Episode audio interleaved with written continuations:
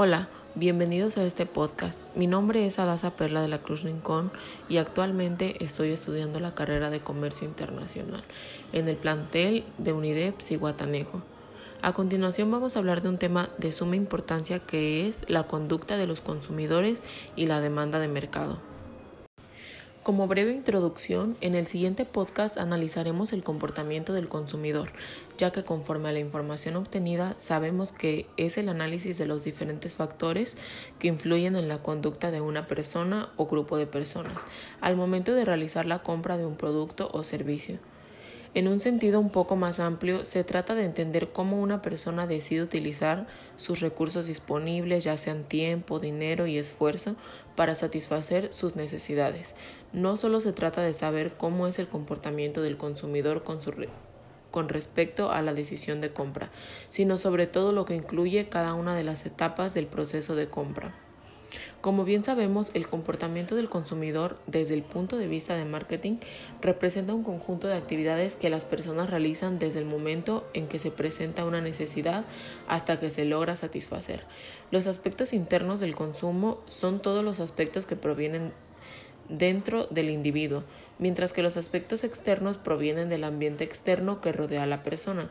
Todos estos aspectos afectarán el comportamiento del consumidor al momento de buscar satisfacer sus necesidades con los bienes y servicios disponibles en el mercado. Ahora, se estarán preguntando qué es la conducta de los consumidores. Bueno, la teoría económica supone que el objetivo que persiguen las unidades de consumo, familias o consumidores es aumentar todo lo posible su bienestar mediante el consumo de bienes y servicios. Cuanto mayor es su consumo, mayor es el grado de satisfacción y de bienestar de los ciudadanos en cualquier sociedad. Ahora bien, el límite al consumo viene dado por el dinero disponible para comprar en el mercado por la renta de los consumidores. Un tema muy importante que hay que tocar es la demanda de mercado. La curva de demanda de mercado es la suma de las demandas de todos los individuos a cada uno de los precios. Todo el mundo sabe que si sube el precio de la cantidad de un bien, disminuye la cantidad demandada. Vemos entonces productos sustitutivos como la carne y el pollo, productos complementarios y productos independientes. Un punto muy importante que tenemos que tocar es la utilidad. La utilidad es la medida de satisfacción por la cual los individuos valoran la elección de determinados bienes o servicios.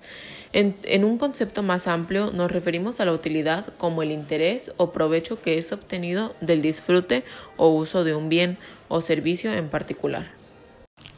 La elección y la teoría de la utilidad. Para tomar en cuenta la conducta del consumidor, la economía se basa en la premisa fundamental de que éste tiende a elegir los bienes y los servicios que más valora.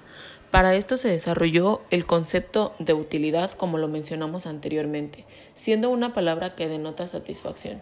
Concretamente, la utilidad se refiere al grado en que los consumidores prefieren unos determinados bienes y servicios. En la teoría de la demanda se dice que los individuos maximizan su utilidad, lo cual significa que eligen la cesta de bienes de consumo por la que tienen una mayor preferencia. Cuando nuestra utilidad total aumenta debido a que la segunda unidad de un bien nos reporta una utilidad adicional, a este incremento se le denomina utilidad marginal. También con esto se formula la ley de la utilidad marginal decreciente según la cual la cantidad de utilidad adicional o marginal disminuye a medida que una persona consume una mayor cantidad de un bien. Como conclusión, podemos decir que gracias al análisis del comportamiento del consumidor podemos identificar cómo los individuos son influenciados por su entorno, motivaciones, percepciones, aprendizaje y personalidad los cuales determinarán su comportamiento comercial y sus decisiones de compra. Las empresas y los profesionales de la mercadotecnia desarrollan estrategias para llamar la atención de su público objetivo. Una vez que se genera la venta, se diseñan mecanismos para generar recompra y lealtad, por ejemplo, a través del marketing relacional y del uso de herramientas tecnológicas, las cuales permiten estructurar la información de los clientes, prospectos y proveedores para afianzar las relaciones comerciales. Bueno, por mi parte fue todo respecto al tema de conducta del consumidor y demanda de mercado. Muchas gracias por escuchar este podcast.